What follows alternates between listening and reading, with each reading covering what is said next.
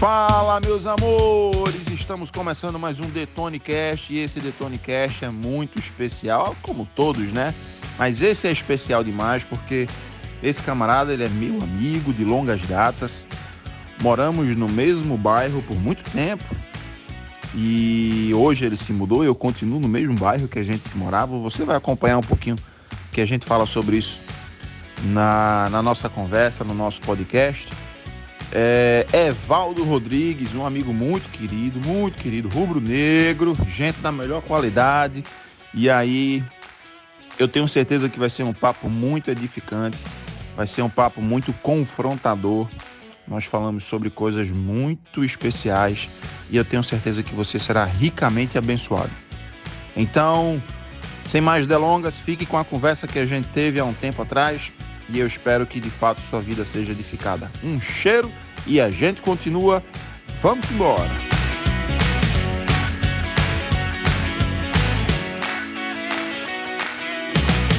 Pois bem, meus amores, estamos começando mais um Detonecast hoje com ele, um amigo querido de longas datas, que somos do mesmo bairro, porém nossa vida tomou destinos diferentes depois de um tempo aí ao longo da caminhada.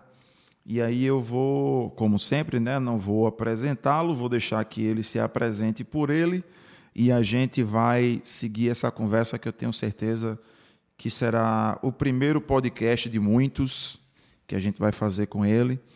E é um cara que tem muito a somar nas nossas vidas, na minha vida em particular. É um cara que, que me inspira muito pela vida, por aquilo que ele faz é um dos, talvez seja um dos poucos convidados que eu, que eu venha trazer que diga que é de fato um amigo, né? Porque essa proposta, não, a proposta do nosso podcast não é só trazer amigos, mas também gente que possa contribuir na nossa vida.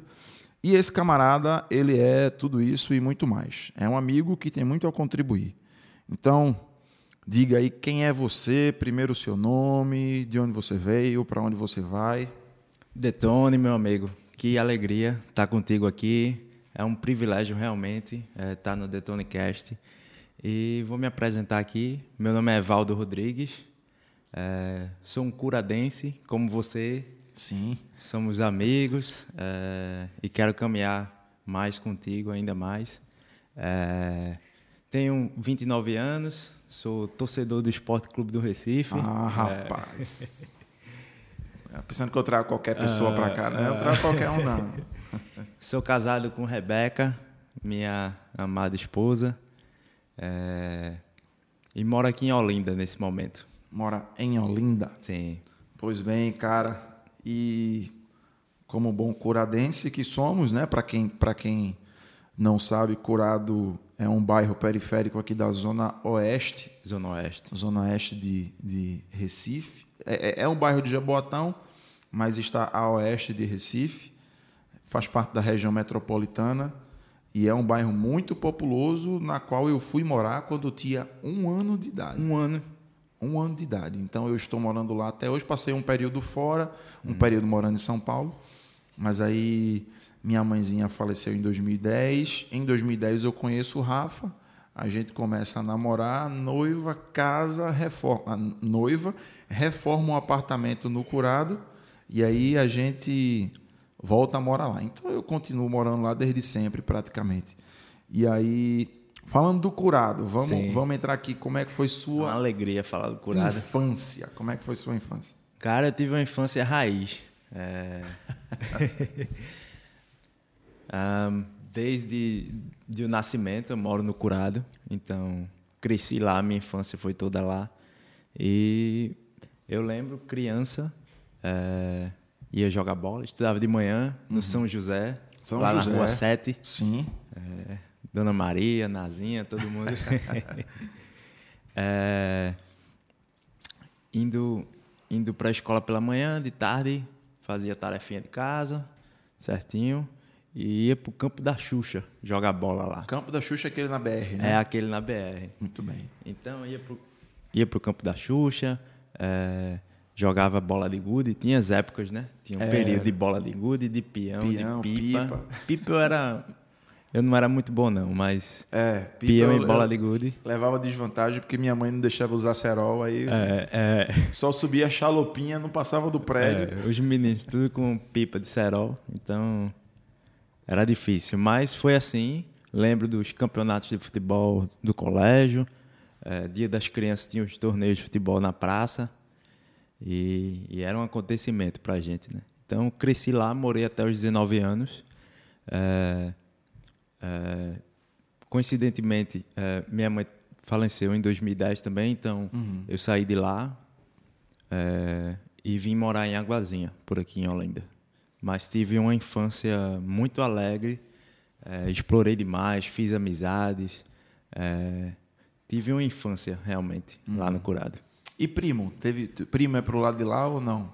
Primo morava tudo lá quando eu era pequenininho, mas vieram para para Aguazinha Uhum. E foi justamente por isso que eu vim, em 2010, morar em Aguazinha com meu tio e, e meus primos e tal. Ficar mais perto, né? É, até porque em dois, antes disso, em 2006, eu realmente é, fui convertido a, a, Jesus, conheci Jesus realmente num acampamento da paróquia Água Viva, da pastora Cimeia, a paróquia Sim. anglicana. Um cheiro, pastora Cimeia. Sim, um beijão. A senhora mora no nosso coração, viu? É. E, e convertido lá, mesmo morando no Curado, todo final de semana eu ia para Aguazinha. Era um chãozinho, né? Era, chãozinho. Pegava o metrô, descia lá em Afogados, depois o pé 15 e chegava aqui. Chegava ah, lá em Aguazinha. Rapaz, é uma tirada boa. É. E origem, seus avós são todos daqui? Tem algum de fora? Não, de fora não, são todos daqui. Meu avô é, é daqui, é do interior. É, eu não lembro a cidade, mas minha avó é descendente de índio. Hum. Uma descendência mais distante, mas ela era do sertão da Paraíba. É, então... é, é uma história bem semelhante à minha. Minha avó, por parte de mãe, minha avó materna, uhum. a, a mãe dela, acho que minha bisavó minha tataravó, era índia, índia, índia mesmo, assim, raiz de andar nua em, em, em, em tribo, né? Em, e aí eu também tenho sangue, sangue indígena. É, até hoje tenho família em Caicó, interior do Rio Grande do Norte. Caicó, um abraço para Zé Marcos. É a terra de Zé, né? É, Caicó é. tá doido. O lugar mais quente do Brasil. É quente demais, né? Cara, e o que, é que você gosta de fazer nas horas vagas? Nas horas vagas eu gosto de, de relaxar, sentar um pouquinho, de vez em quando ler. Gosto muito de tomar um café.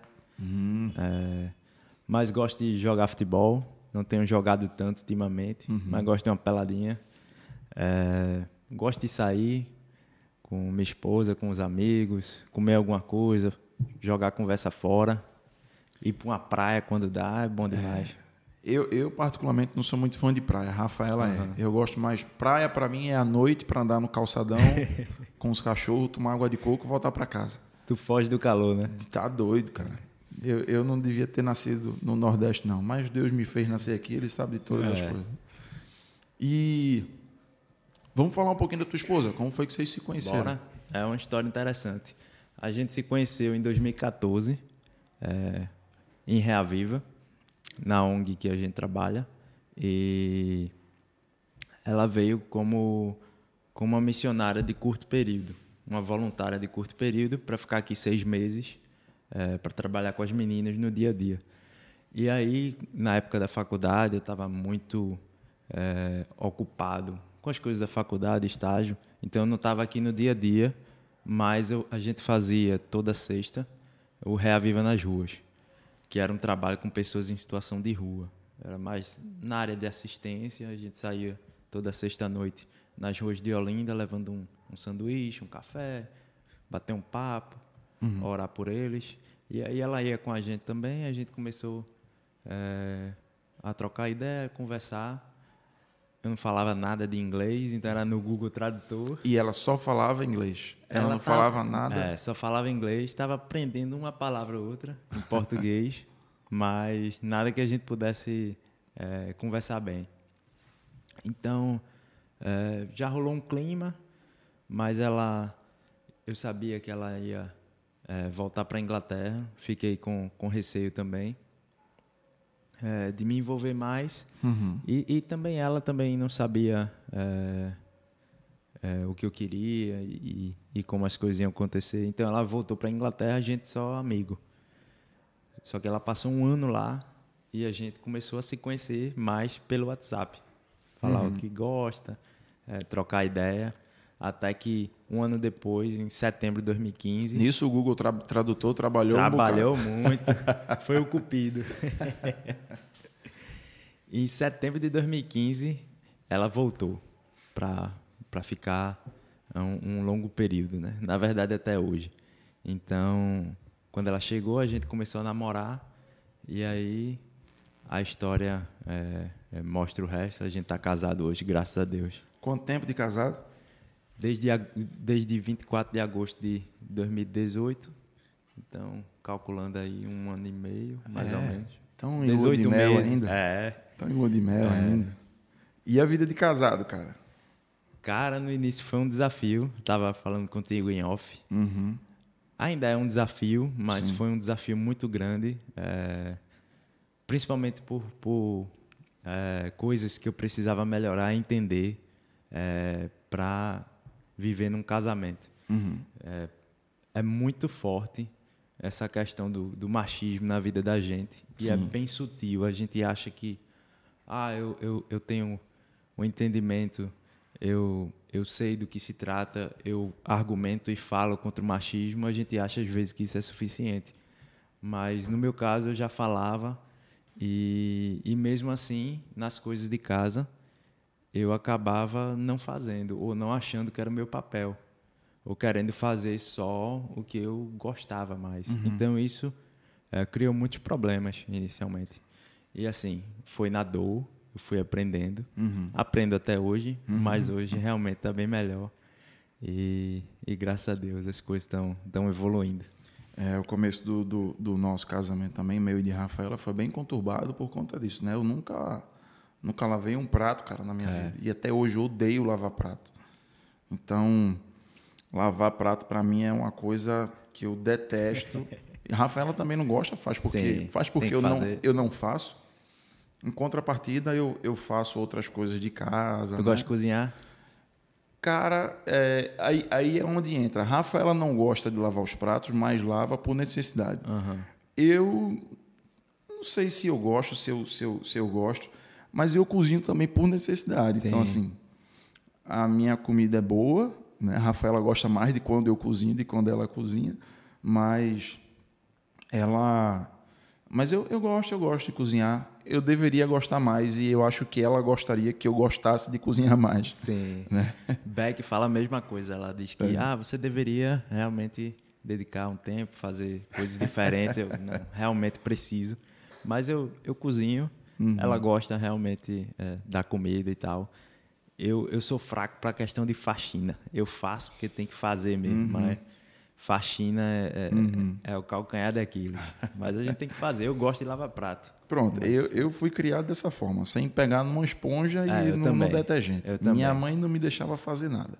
Eu passava o dia deitado no sofá, pedia as coisas, ela trazia. É, Então me estragou completamente. E hoje, coitada da Rafa, ela sofre, né? é. Mas a gente vai vivendo a vida e aprendendo. Glória a Deus que a gente evolui, né? É verdade, é verdade. Eu acho que estamos ainda em processo de evolução. Oxe, com certeza. o caminho é longo ainda. É demais. O que é que você gosta de ouvir? Estilo musical, Cara. banda? Sou, sou eclético. Eu gosto. Uma banda que eu gosto muito é, é Nação. Nação Zumbi. Ah, mas aí não, não tem, não tem um pernambucano Tem, que, não. não, que não goste. Fizeram um show agora. Acho Uhum. que foi quarta-feira. Aí no Carmo, em Olinda. Fiquei doente que eu não pude ir, rapaz. Quarta-feira de cinza. Foi. Caramba. Eu ia, mas atrasou muito, não deu pra ir. Mas Uhum. eu gosto de Nação, gosto de uma banda inglesa, Coldplay. Coldplay. É muito bom. Gosto de é, um grupo Logos, um Uhum. grupo evangélico tem umas músicas bem interessantes. Bem eclético. Eu, eu- É, nação Coldplay Logos É. são bem próximos. assim. Cara, mas acho que a gente tem muita coisa parecida. Eu, eu também sou muito eclético. Eu gosto de sambô, Sambo é legal. a, a Slipknot. Eita, então, é bom também. tem um leque aí, uma gama aí razoável, né? Não, eu, eu, eu, eu tenho escutado pouco Slipknot. Eu tenho escutado mais uma banda, eu acho que ela é inglesa também, chamada Chil- é, Children of Bodom. Que aí é, mas- é mais, é mais um, um- um metal, um vocal mais agressivo, mas o cara que toca guitarra é um monstro. É, Um gosto monstro. muito de Red Hot também. Red, Red Hot Chili Hot, Peppers. Red é, Hot, é muito é fera. show de bola. Banda californiana. É. Time de futebol. Rapaz, o Leão da Praça da Bandeira, né? É, meu amigo. Esporte Clube do Recife, de volta à primeira divisão. Desculpa aí a turma do Santa Cruz e do Náutico. É, Lamento.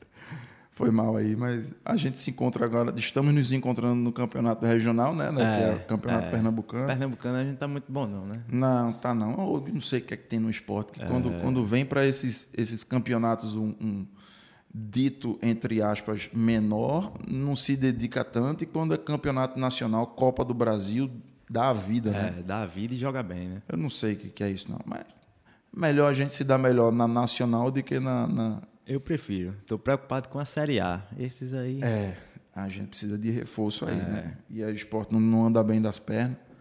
Vamos ver o que, que acontece aí nos próximos, nos próximos dias, nas próximas semanas. Vamos ver. Um sonho. Sonho. É uma pergunta bem.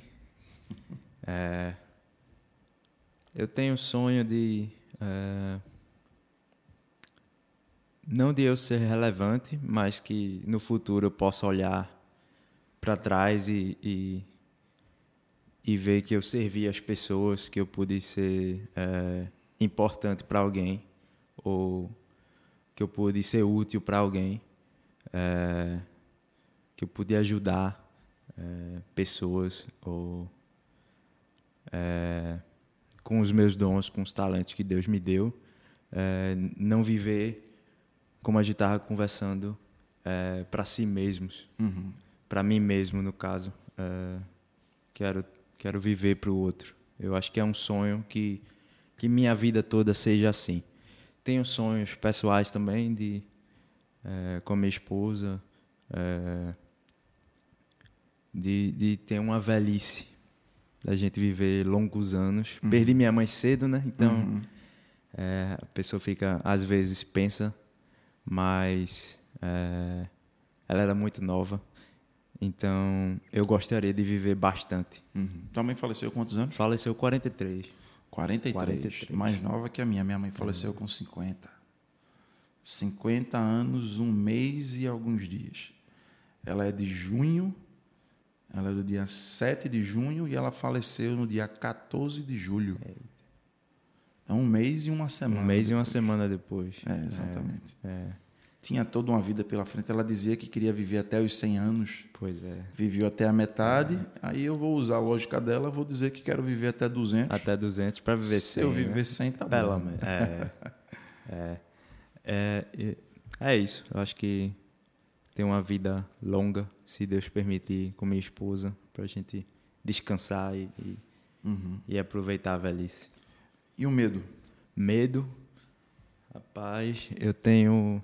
é, talvez, eu acho que eu tenho medo, às vezes, das minhas emoções. Eu sou um cara com dificuldade para falar sobre mim, sobre o que eu sinto, me abrir. É uma coisa que Deus tem, tem me incomodado e que, que minha esposa também me incentiva muito. Acho que eu preciso ser ser mais aberto sobre as emoções, sobre mim mesmo. Eu tenho medo, é, como tu perguntou do sonho, eu falei sobre viver muito. Eu tenho medo de, de, de ter uma doença é, dura, eu tenho medo de, de morrer logo ou, ou algo nesse sentido. Esses são uns medos que, que trabalham na cabeça. Uhum. Medo da morte. Tenho medo da morte, eh, mas do tipo de morte. Uhum. Eh, tenho medo de morrer eh, de uma forma inesperada, digamos assim. Mas eh, eu, eu me consola muito. É uma coisa que marcou na minha vida. Quando minha mãe morreu, ela morreu muito em paz, na presença de Deus e tal. E foi uma morte dormindo, então foi mais suave, é, apesar de ser, ter sido inesperada. Mas. Ela faleceu de quê? Desculpa perguntar. Dormindo, ela tinha problemas de desmaios, uhum. epilepsia. E aí é, teve, teve um ataque durante a noite e, e, faleceu dormindo. Mas durante, durante o funeral que eu tive que organizar com 19 anos e tal, muita gente apoiou, é, muita gente deu força, mas me, me consolou muito, me, eu tive uma certeza muito grande que ela estava indo para a presença de Deus e isso diminuiu muito a dor. Uhum. Isso fez muita diferença.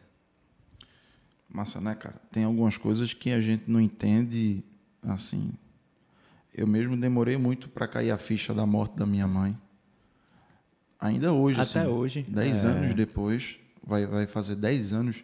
Vê, vai fazer dez anos, cara. Mesma época da minha. Vai fazer dez anos da morte da minha mãe. Um negócio que eu não.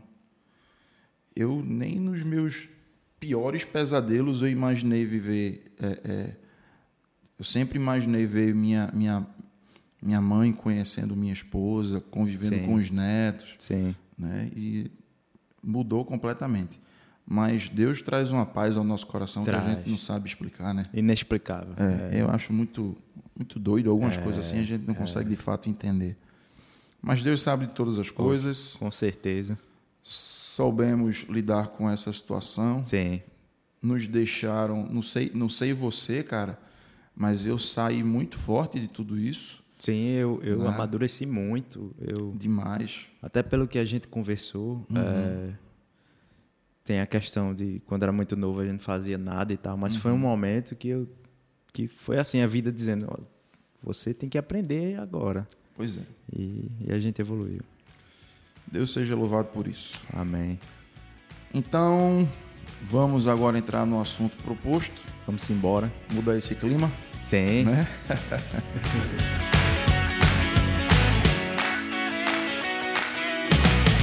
Vamos agora conversar sobre uma série de coisas e aí eu queria muito é, te ouvir em relação a, a, ao trabalho que você desempenha no Reaviva. Para quem para quem está ouvindo agora esse podcast, uhum eu, eu vim para cá, para Olinda, né, me encontrar com o Evaldo aqui e a gente está exatamente no Reaviva, no, no, prédio anexo novo. Sim. Né? Que já foi inaugurado ou vai ser inaugurado? Foi inaugurado, já mas inaugurado. As, as crianças ainda não estão aqui por questões burocráticas que a prefeitura Pronto. vai liberar. Pronto. Então, a gente está aqui no prédio recém-inaugurado, um prédio muito bonito, uma estrutura espetacular para receber as crianças de 0 a 6. Isso. Não é isso? Primeira infância. Quatro vagas garantidas para bebês. Quatro vagas, pronto. Tudo isso a gente vai é... conversar agora. Primeiro começa falando o que é Reaviva. Uhum. Interessante até a tua pergunta, porque é uma resposta realmente que a gente tem evoluído é, no dar. Então, inicialmente Reaviva é, nasceu com, com é, no coração de Andy e Rose, que é o casal que, que fundou é, Andy é um missionário inglês, mas é um brasileiro que vive aqui praticamente há 15 anos, mais ou menos. E Rose é de Olinda, é uma amiga de longa data, e eles é, trabalhavam no projeto chamado A Casa do Meu Pai, que era para meninos, do, do pastor, pastor Ian, pastor Smer, isso mesmo. Sim. É, aí um dia Andy passando por Andy Rose passando por Boa Viagem, se não me engano, ao centro do Recife, viram três irmãs sendo três crianças, três meninas sendo sendo exploradas pela própria mãe, é, exploradas sexualmente é, a troco de dinheiro ou, ou, alguma comida. E aí Deus incomodou nisso e, e, desafiou a vida deles, que em Olinda não tinha nenhum nenhum projeto para meninas. E assim depois reuniu um grupo de oração, eu fazia parte, a gente orou e Deus levantou a, os recursos necessários para a criação da ONG. E assim nasceu a primeira casa, fica aqui do lado de onde a gente está.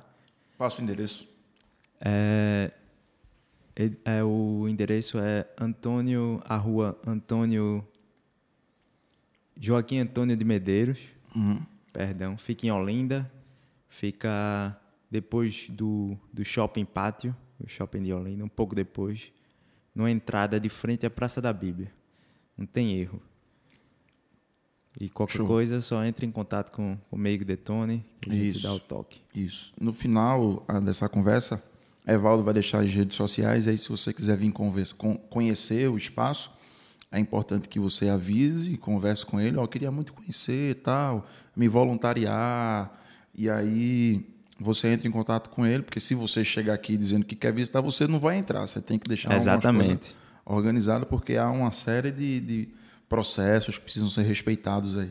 É, Exato, exato. Então nasceu assim Reaviva e Reaviva nesse a gente iniciou como uma ONG, uma casa de acolhimento para meninas, exclusivamente meninas de 5 a 15 anos, que é o perfil da primeira casa, em que elas são eh, destituídas ou têm pelo menos a- o- suspendido o poder familiar, ou seja, o pai e a mãe delas por N questões eh, são impedidos pela justiça de continuar a exercer o poder familiar sobre ela, seja por um abuso, seja por uma exploração de um trabalho infantil, qualquer coisa do gênero, ou, ou negligência mesmo.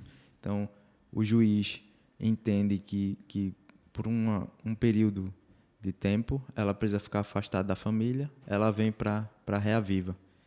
E assim a, a criança ou adolescente fica no máximo até dois anos, o que o Estatuto da Criança e do Adolescente determina. É, na prática, infelizmente, ainda é um desafio nosso, que na prática é muito mais tempo.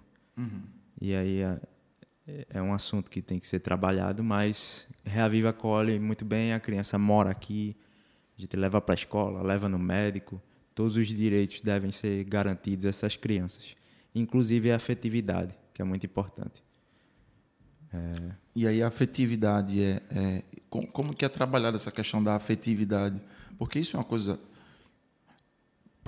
para o meu universo é, é estranho, porque eu sempre cresci cercado de afeto, de atenção, carinho.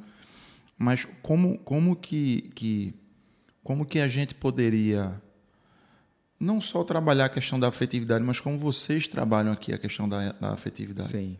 É, a gente tem uma equipe, é, uma equipe técnica composta pela assistente social e a psicóloga, que tem muito mais propriedade de falar dos meios de se fazer isso. Mas apesar de ser um acolhimento, que é uma medida protetiva, que é determinada pelo juiz e tal, é, a criança ou, ou adolescente, ela tem direito, dentro de um contexto coletivo, a um tratamento mais individual possível, respeitado suas individualidades, incentivado suas potencialidades.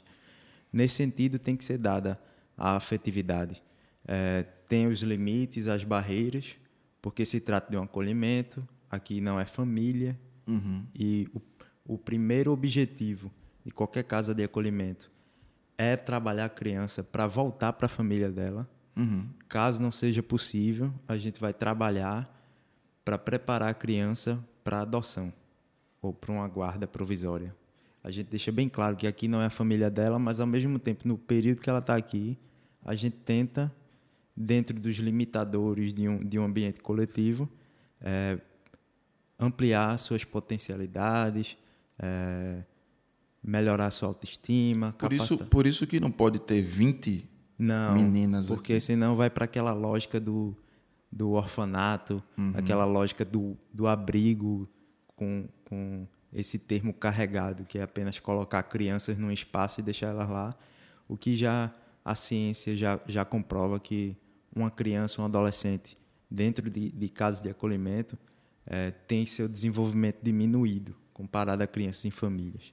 Mas dentro disso a gente tenta fazer o máximo para que elas se desenvolvam bem. E Qual o limite da casa? Até 15 anos a gente recebe. Quantas, quantas crianças? Ah, Sim, 12.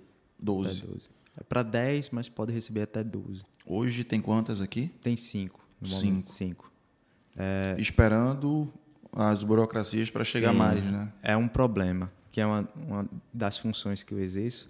Mas só para finalizar Sim. a tua pergunta sobre o que é Reaviva, iniciou como uma casa de acolhimento, mas nesse momento, porque Reaviva surgiu de um, um contexto de missão realmente, não é só uma casa de acolhimento, mas é uma missão.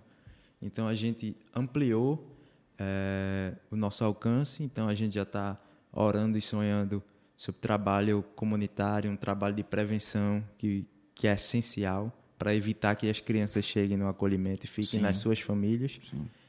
E o trabalho de, de famílias acolhedoras que a gente quer fazer muito.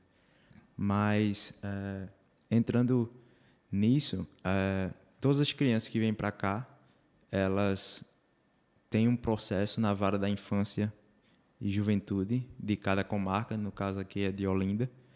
E aí, eh, mais diretamente, é acompanhado e alimentado com, com relatórios pela assistente social e pela psicóloga, mas eu faço o acompanhamento jurídico desses processos e tento atuar nos bastidores, principalmente, eh, dialogando com, com os juízes, com os desembargadores, para que a celeridade, para que esse processo termine logo. Porque é a vida de uma criança que está sendo definida ali, né? Se ela vai voltar para a família, se ela vai ser ter a sua eh, desvinculação efetiva, definitiva do seu pai e sua mãe realizada, porque só com a destituição, quando ela realmente é separada em definitivo do pai e da mãe, é só com a destituição do poder familiar que a criança pode ir para a lista de adoção e ter uma chance de ser adotada. E se o processo demora demais, fica nesse limbo que ela vai ficando no acolhimento, no acolhimento, no acolhimento, e, e isso é muito ruim. Massa, cara. Em, em contrapartida a isso, a, a, a- contrapartida não, né? Em paralelo a isso, vocês também estão trabalhando a questão do acolhimento familiar. Isso, isso. Pincela isso um pouquinho pra gente. Pronto. é, temos um, um missionário aqui. Eu espero que você tenha é, a possibilidade de, de bater um papo com ele mais para frente, marcar uma data. Sim. É, chamado Tony. Ó, E- já, já é um cabra pronto, bom. Já deu, já, já combinou. É um cabra bom. É, ele é inglês, mas vive aqui há muitos anos. Nem tudo é perfeito, né? Nem tudo é perfeito, mas vai, vão aprendendo. É, vamos. É. Aí é, ele sempre teve, ele chegou em Reavivo faz uns dois anos mais ou menos. E assim, já partiu de Andy, que é o diretor, é, que precisamos trabalhar a questão do acolhimento familiar, porque criança, o lugar de criança é na família. E, e Tony tem essa visão também, e eu tenho trabalhado junto com eles, principalmente nessa parte do advocacy, contato com a prefeitura, busca, porque é, é uma coisa que tem acontecendo no sul do país, o acolhimento familiar. Mas, vamos lá, um passo atrás. O acolhimento familiar, o que é? O acolhimento familiar é um modelo de acolhimento, como as casas de acolhimento que a gente já tem, só que ao invés da criança ir para uma casa de acolhimento, o que chamavam de abrigo, ela iria para famílias cadastradas no município ou em quem está oferecendo serviço de acolhimento familiar. Essas famílias são treinadas, capacitadas e recebem um auxílio que, que possa eh, ajudar no, nos custos da criança. Mas essa família está altamente ca- capacitada e será acompanhada continuamente por uma equipe técnica. Então, essa criança vai para a família, enquanto o processo dela se volta para casa, para os pais de origem, ou se vai para adoção, eh, se, se resolve. Ao invés de ficar num abrigo, tá numa família até que sua situação seja resolvida. Cara, eu acho isso espetacular. É. Espetacular. Isso é tão igreja, né? Então, igreja. Isso é tão igreja. E assim, só para dar uma pincelada, se tu permitir, Vamos embora. Em Olinda, a gente tá, tá. Eu não quero entrar muito, porque eu espero que seja Sim. um tema do Detonecast, Sim, mas com certeza será. está sendo trabalhado com a prefeitura. No Recife já tem uma lei. Então, o que a gente está tentando é levantar a bandeira e desafiar as igrejas que a gente tem acesso é que as igrejas, as famílias das igrejas, sejam famílias acolhedoras. Nossa. Cara, isso ia, isso ia eu, eu acho que isso, isso poderia ser um processo de, de avivamento na igreja, cara. Eu, aí eu assino embaixo com o que tu falou. Eu concordo. Para mim, isso seria um avivamento. Caramba, já pensou se cada. Se, não, não, não precisaria ser toda, todas as famílias de todas as igrejas, não. mas se uma, uma família de uma igreja acolhesse uma Exatamente. criança. Exatamente. E a igreja dá o suporte a essa família. Cara, tá doido. É. Isso ia.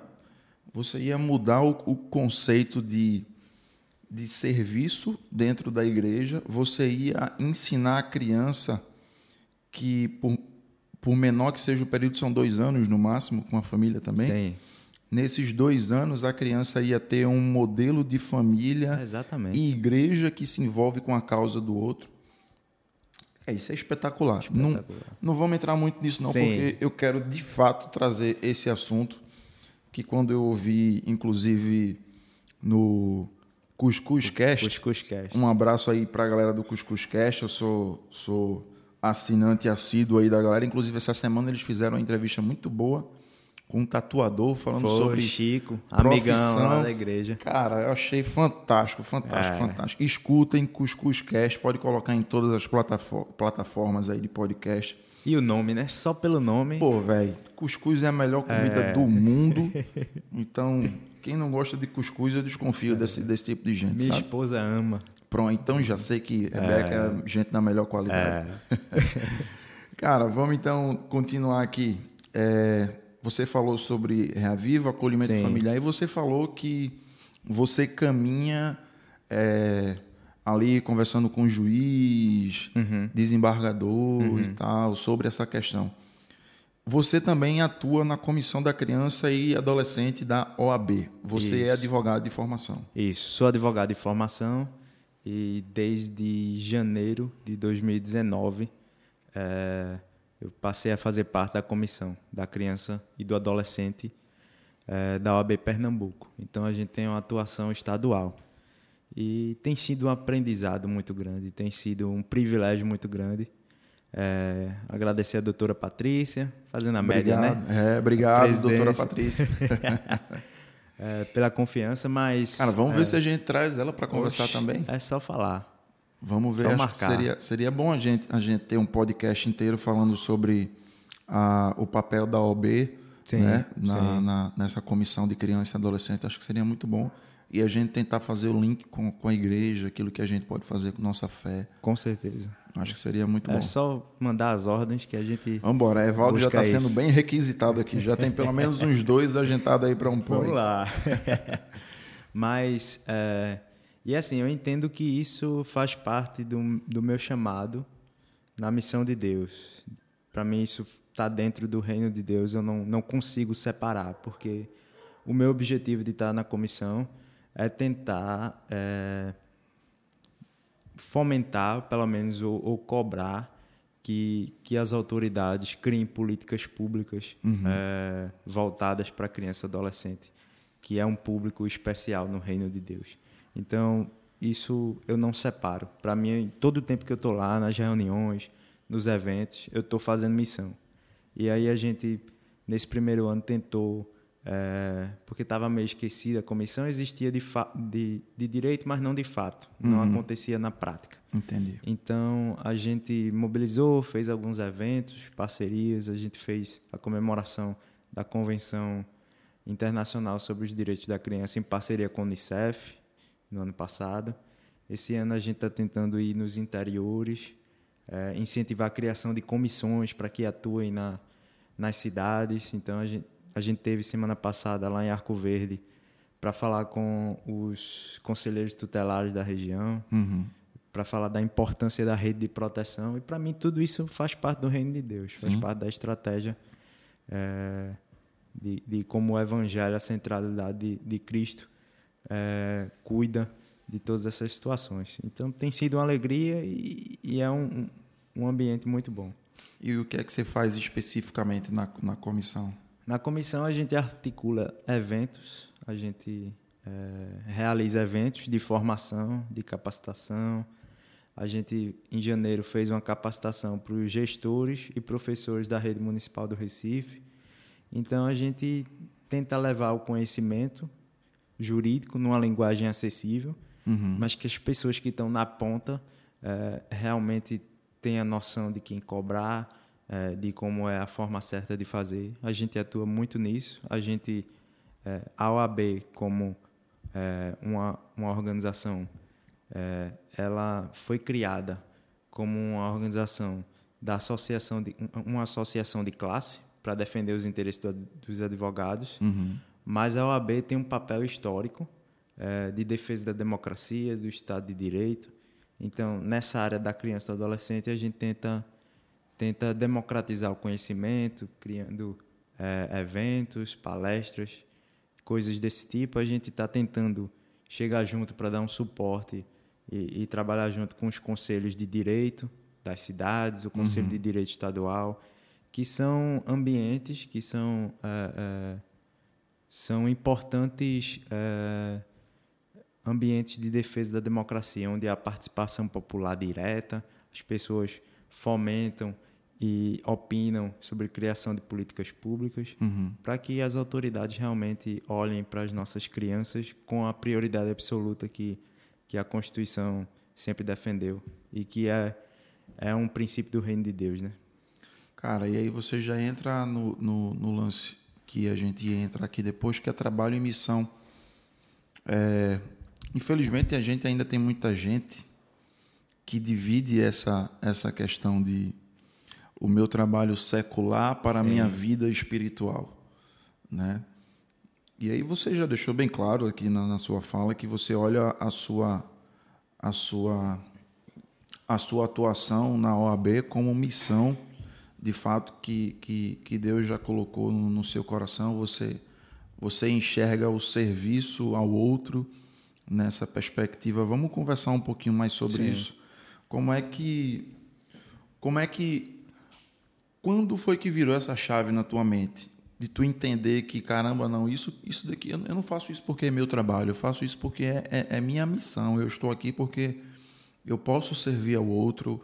É, se Cristo fosse advogado, uhum. ele estaria fazendo isso.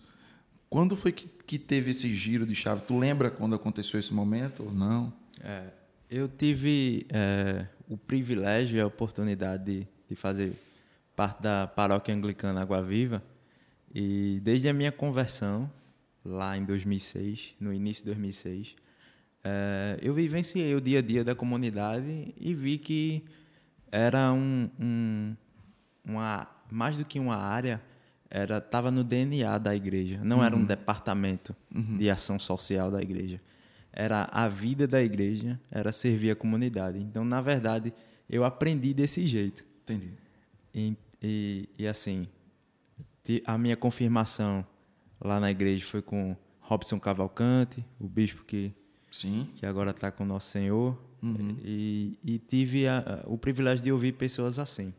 É, a pastora Simel, pastor Ian, do Robson Cavalcante. É, conheci o próprio Andy, é, que veio é, morar aqui de vez em 2008, que, que vivia para o reino também. E eu percebia que, que as pessoas usavam os talentos que tinham para servir ao outro. E, e assim, a Bíblia tem inúmeros uh, versículos e textos que falam sobre isso. Sim. E, e assim, se você ama um Deus que você não vê, mas não ama o seu irmão que você vê, você uhum. não ama a Deus. É. Então, se eu não servir ao outro, eu não estou servindo a Deus. É, não adianta eu estar tá adorando, orando. Tudo isso faz parte e é muito importante, é essencial na nossa vida cristã mas a verdadeira religião é servir o órfão, servir o estrangeiro, Sim. servir a viúva. Então, eu tive. É, eu ia dizer sorte, mas uhum. não é sorte. Deus é, colocou pessoas do meu lado que pudessem me ensinar isso e, e mostrar que a palavra de Deus é, é, sobre justiça. Né? Eu lembro um papo que, que eu assisti pelo Facebook com é, Zé Foi na Tua Casa uhum. nos encontros que tu fazia e foi sobre justiça e, Sim. e que é, é o assunto mais falado da Bíblia, né? Sim. Zé diz que a, a, a justiça é é o principal assunto, né? O principal marcador do reino é a justiça e que a Bíblia fala mais de justiça sobre qualquer outra coisa. É. Ele ele está fazendo uma pesquisa bem interessante que ele julga que tem aproximadamente 5 mil palavras, citações, na palavra não, citações que tenha a raiz justiça, injustiça, equidade, iniquidade. Ele está fazendo essa pesquisa aí, eu estou ansioso para que ele termine. Ah, eu estou curioso também, eu quero, quero saber. Para que ele diga assim a quantidade de, de, de citações e as referências para que a gente possa ter de fato um leque maior quando vier falar sobre isso. Sim, né? é, mas aí é isso. Para mim, é, viver o evangelho, é, a gente tem que apresentar Jesus às pessoas e, e, e, a razão do serviço tem que ser Jesus e o reino de Deus. Uhum. Mas se eu ficar só na, na fala, se eu ficar só no em si mesmado, né? Uhum. Foi o termo que, que, que tu falou. É, eu não vou. A, a fé e as obras caminham juntos. Então Sim. a gente tem que, tem que ir nesse sentido. Com certeza.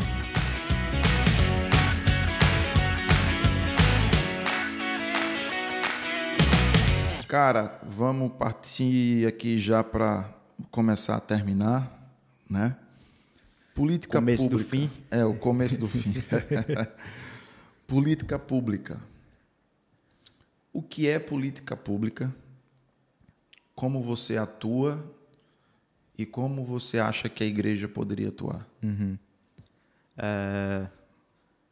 Política pública é num Estado democrático de direito é quando os representantes do povo eles eles colocam na prática o programa eleito é, pelo voto popular. Então, em tese, deve ser a vontade do povo transformada em programas que beneficiem o próprio povo.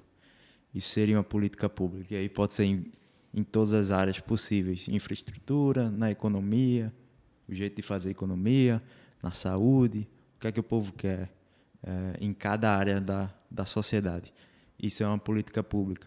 E, e os meios de se fazer é sempre com participação ativa da população, por meio dos conselhos, é, que tem conselho de direitos na área da saúde, da educação, é, da criança e do adolescente, é, os, os, mais variados possíveis, é, demandando políticas públicas durante o exercício do, do mandato daquele que está como inquilino, uhum. ou federal, estadual, municipal.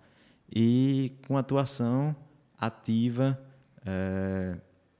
no legislativo, reivindicando, mas a política pública é, é exercer a vontade do povo, que os, os representantes cumprindo é, com o que o povo elegeu. E como que você atua na política pública? Você, Eu, pessoa. Uhum. Você, aí você, você que sabe, a gente estava conversando sobre a integralidade, né? Sim. Vamos tentar aqui, então, é, uni, é, fazer, fazer integral essa, essa afirmação. Pessoa e advogado. Sim. O que é que você, enquanto pessoa barra advogado, é. faz? Como advogado, e é, assim, já é um, um ponto que eu, que eu falo, que as escolas deveriam ter um estudo mínimo da, da Constituição que a gente tem. Escola, escola que você fala, As escola escolas, de base? Escolas de base. Tem um, um, uma matéria sobre a Constituição Federal, sobre cidadania, os, os direitos básicos. Estado democrático. Estado democrático, é, exatamente. A gente tinha, assim, a gente não, a gente não pegou, nossa geração não, não, pegou isso, mas a geração dos nossos pais acho que pegou moral e cívica. Acho que sim. Né? Não sei exatamente é, que. Eu não sei qual é a grade também. A gente, eu posso estar até falando besteira aqui, uhum. mas eu acho que tinha algo semelhante a isso, assim, né? Na, nas escolas. Não sei, e aí eu não vou aprofundar num assunto que sim. eu não conheço, mas acho que acho muito interessante essa essa essa colocação sua. Eu acho que seria extremamente importante que a gente tivesse um mínimo de conhecimento popular né, sobre aquilo que, que rege o nosso país. Né? Pois é, porque muitos dos temas que foram otorgados, que foram garantidos e colocados no papel na Constituição, que os deputados constituintes votaram lá na Constituição de 88, é, educação, por exemplo, tem que ser pública e de qualidade saúde pública e universal, é, direitos sociais, um bom emprego, é, com todos os, os, direitos garantidos, salário mínimo que garanta o bom desenvolvimento, o sustento da família, uhum. a possibilidade de ter um lazer. Uhum. São coisas que, às vezes, nesse contexto polarizado da, da política nacional, é, chamam, ah, isso é coisa de comunista. Não, está lá na Constituição. Uhum. e, e se as pessoas tivessem mais o acesso, realmente entenderia que a Constituição votada em 88, é, ela foi, foi escrita para desenvolver um estado de bem-estar social, uhum. não um estado mínimo ou máximo. Uhum. Para mim, o estado tem que ser o necessário. Tem que ser o necessário para a criança ter a vacina, tem que ser o necessário para atender o idoso nos, nos rincões do país com, com a saúde de qualidade. E foi isso que a, que a Constituição de 88 foi, foi pensada nesse sentido. Uhum. Interessante. É problema, Evaldo, é que muitas vezes, cara, a, a, leitura que eu faço é que nem os nossos próprios representantes têm conhecimento desse tipo de assunto. Não. Então eles não e tendo, nem a vontade, né? É, e aí, e aí eu fico eu fico refletindo sobre isso. Será que não é estratégico fazer com que o povo não tenha acesso? Porque sem dúvida uma classe ignorante é facilmente é, dominada. Sem dúvida. E, e falando, pegando o gancho da, da integralidade que uhum que tu falou, é, para mim, é, isso envolve é, as questões do, do reino de Deus, os valores é, que, que devemos defender, o que Jesus gostaria para todas as pessoas. E, para mim, eu, eu, relaciono muito isso sobre a missão holística, o evangelho holístico, que, que alcança tudo, ele, ele é integral. Então, eu fico se eu paro para pensar às vezes eu fico doente sobre uhum. sobre a, a, questão econômica é, no país é. porque é, a gente funciona como um socialismo para os ricos na verdade uhum. porque quando os ricos e aí os super ricos realmente aquele 1% precisa do socorro do Estado o Estado vai lá e a grande maioria da população vive o neoliberalismo radical que é Sim. é cada um por si e tudo que é de solidariedade, tudo que toda política pública que representa uma solidariedade, um partilhar, um, um quem tem mais apoia aquele que tem menos, como previdência social, como direitos trabalhistas, são atacados e têm sido atacados nos últimos anos.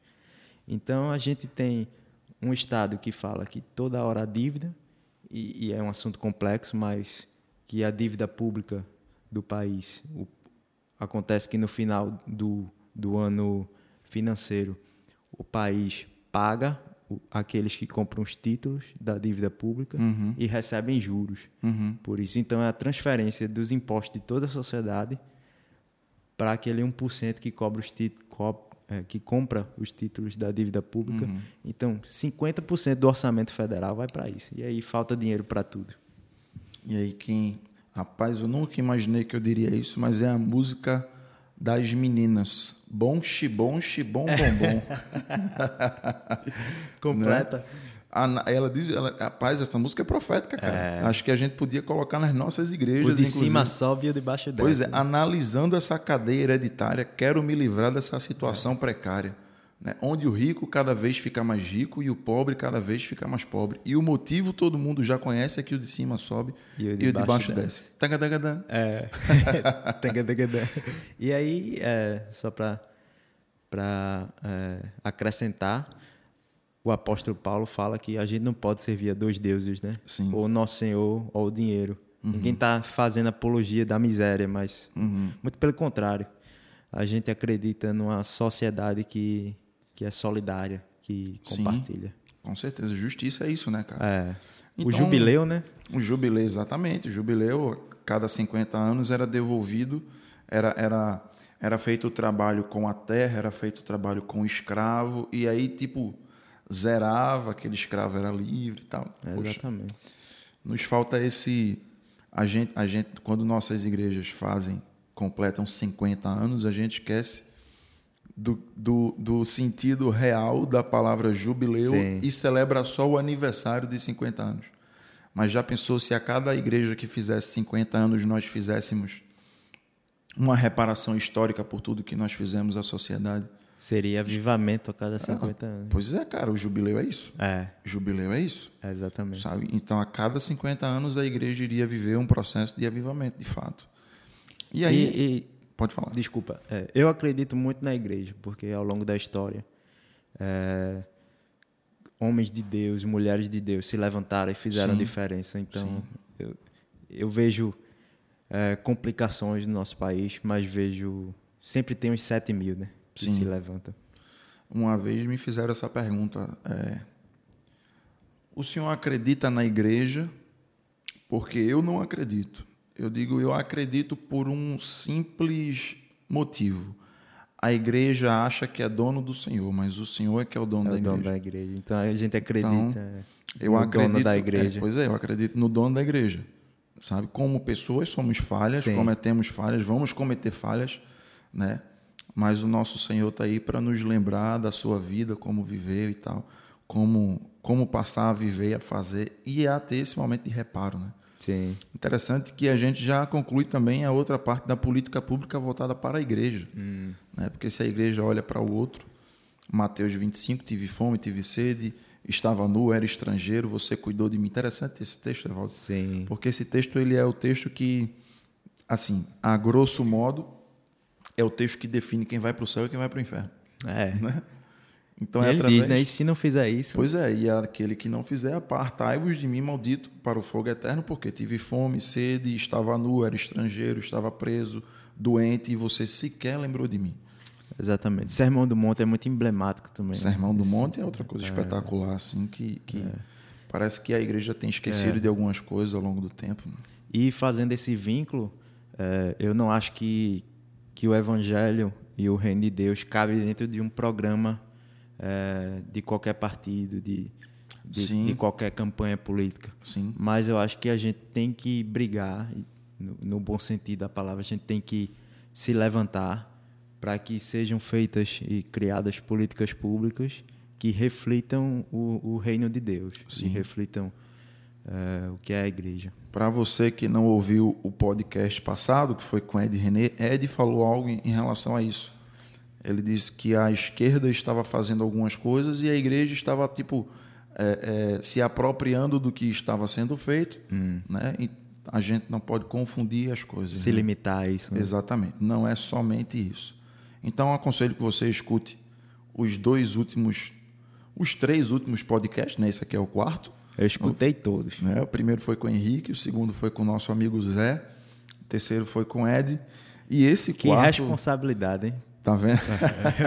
cara, eu falei com, com o Jades da Imperial, pastor Jades, e aí eu disse a ele, cara, eu quero fazer um programa contigo, que Jades ele é psicólogo também. É. E aí eu queria fazer, acho que talvez seja o, o episódio, esse é o 4, talvez seja o 6 ou o 7. Eu quero gravar com Zé e Jades, para a gente falar sobre bola. a importância da saúde mental dos pastores. Cara, aí a Que gente, tema. a gente tá vendo um bocado de pastor aí morrendo, cara, se suicidando. A gente precisa conversar sobre isso.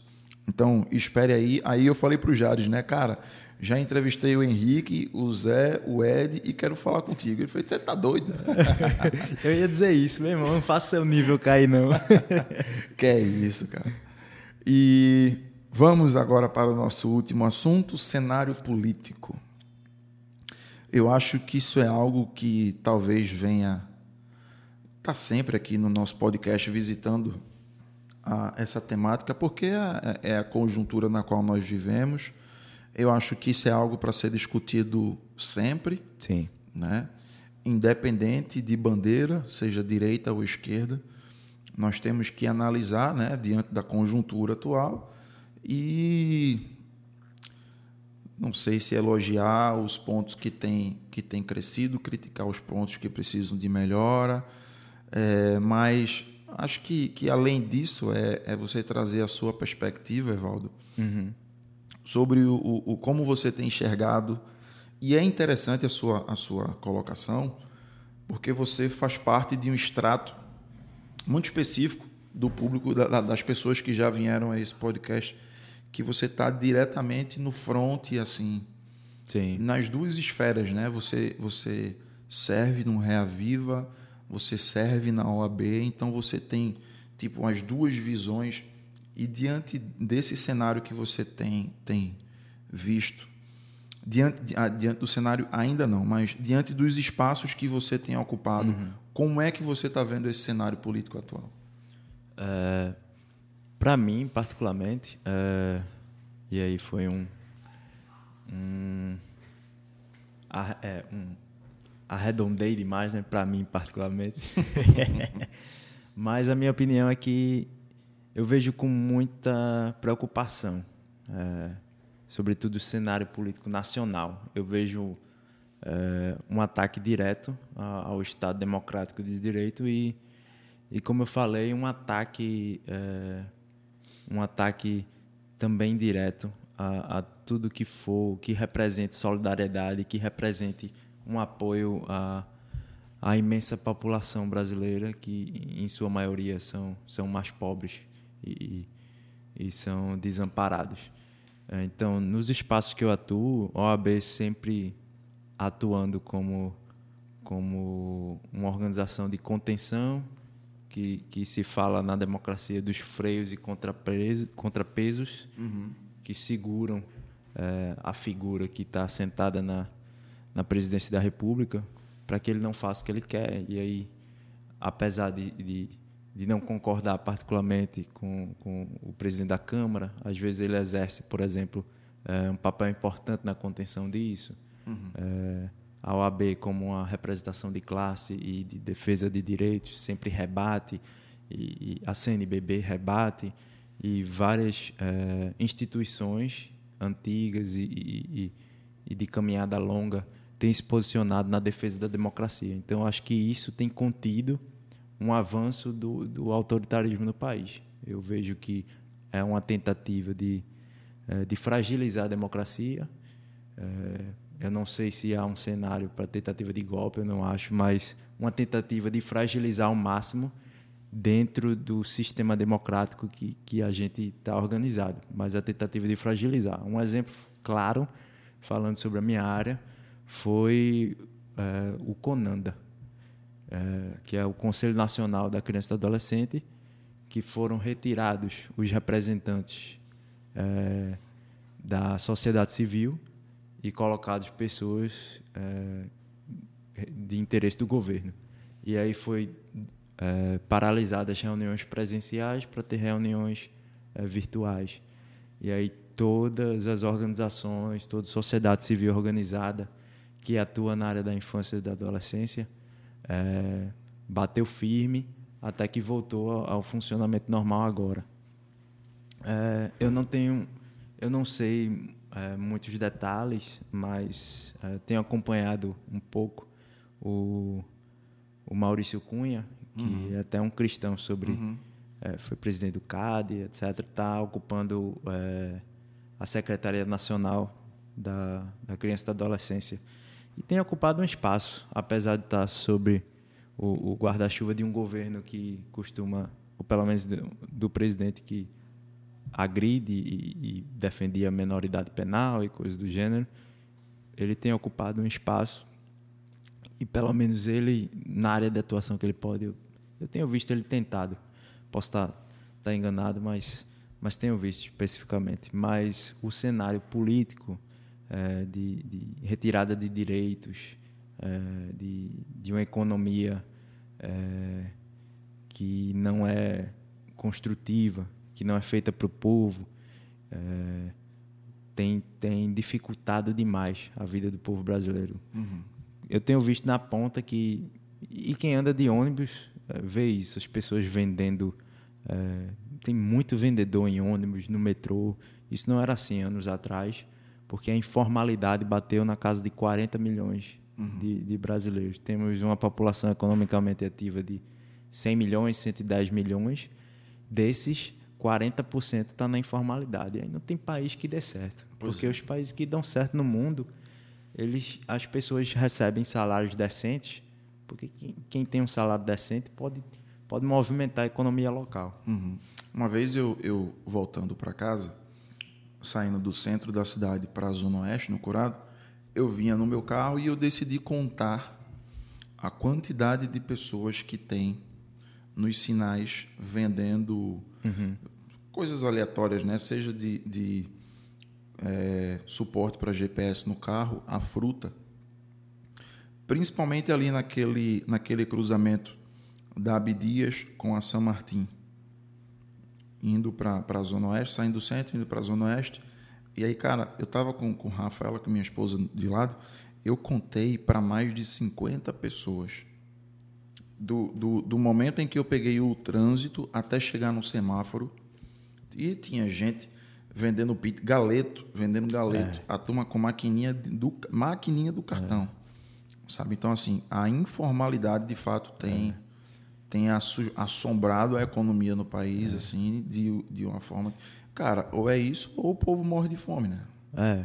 E, e a minha crise é essa. Por mais que a igreja tem sempre o seu papel importante eh, nas comunidades e a gente vê eh, dando apoio em muitas comunidades, mas tem que ser para além. Se não tiver uma política pública nacional, se realmente não tiver um programa de governo que olhe para quem mais precisa no país, vai ser a barbárie. E a gente está vendo a, a política econômica conduzida nesse sentido, de que cada um por si. E aí eu tenho muito medo do futuro, porque o nosso povo, eh, a gente vê, como tu falou, tá, tá cada vez mais difícil.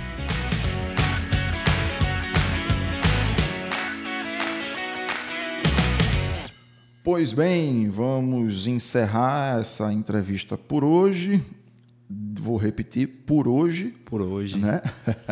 Já me escala quando quiser. Sim. E vamos passar agora para as considerações finais. Diante de tudo isso que a gente conversou, Evaldo, Reaviva, Acolhimento Familiar, Comissão da Criança e Adolescente, sua atuação na OAB, Trabalho e Missão, Política Pública, Cenário Político. Qual a mensagem você quer deixar para os ouvintes? Ahn, muita pretensão, querer deixar uma mensagem, mas é, queria agradecer a tu, Detone, a, a amizade e, e a confiança pelo convite. Estou à disposição aí e, e, para a gente bater um papo quando quiser. É uma alegria estar contigo. É, quero mandar um beijo para Beck, minha esposa. Um cheiro, Beck. Tô sabendo já que você tá mais nordestino do que os nordestinos, Beck. Falou, gente, mais menino, Mais tudo menino. isso. É, queria agradecer, é, agradecer é, as pessoas que, que trabalham junto, que caminham na missão, pessoal aqui em Reaviva, é, pessoal na OAB, e, e é isso. Muito obrigado. É, queria dizer que que só a gente tenta é, caminhar como um- uma pessoa, né? Então a gente é, é integral, a gente não não não é feito de partes. Isso. Então a nossa vida tem que ser assim e tudo que a gente faz, que a gente coma, que a gente beba, seja para para a glória de Deus. E é, é assim que a gente tenta viver dentro das nossas inúmeras imperfeições. É verdade, meu amigo. Quem quiser lhe encontrar nas redes sociais, É, Rodrigues Evaldo underline lá no Instagram e Evaldo Rodrigues é, no Facebook. tu ainda usa Facebook, cara? De vez em quando Resistência. aí, né? é, uso mais o Instagram. Cara, muito quando, mais. quando quando eu tinha o Orkut, né? Talvez é, 40% do público desse podcast não faça a menor ideia do que seja o Orkut, mas era uma rede social muito semelhante ao Facebook, que quando, quando anunciaram o fim do, do, do Orkut, eu resisti para fazer um Facebook. Eu vou fazer nada? Oxe, é mais um negócio desse. Acabou, acabou. Depois eu fui obrigado a fazer por N É, questões. E hoje é só Instagram, cara. Eu quase não mexo no Facebook. Eu só tenho minha conta aberta, ativa ainda para poder fazer login em alguns outros Sim. aplicativos. Mas é só Instagram. Não, é, é. Então, meu amigo Detone, amigos do Detone Cast, vamos orar ao Senhor. Senhor, muito obrigado. Muito obrigado pela vida do Detone. Muito obrigado pelo seu chamado, por sua vontade de servir através desse, desse meio tão poderoso que tem se revelado os podcasts, Senhor. Que o Senhor continue abençoando a sua vida, a vida de Rafaela, dando sabedoria e guiando seus passos, Pai. Muito obrigado pelo teu reino, um reino de justiça, um reino de paz, um reino que a tua palavra se torna viva em nossas vidas, Senhor. Continue abençoando a tua igreja, o teu povo, que todos nós, Pai, sintamos o teu chamado a lutar pela justiça, mas pela justiça do teu reino. Que o teu amor nos constrange a cada dia, que a tua palavra realmente nos guie e direcione as nossas vidas, Senhor. Obrigado por por tudo que tu tens feito na minha vida, por tudo que o Senhor tem feito na vida da tua igreja. Continua abençoando a todos nós e nos guiando, buscando o teu reino, um reino de justiça. Em nome de Jesus. Amém.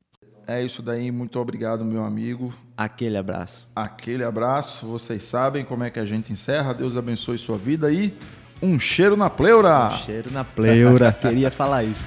um cheiro na pleura. Valeu.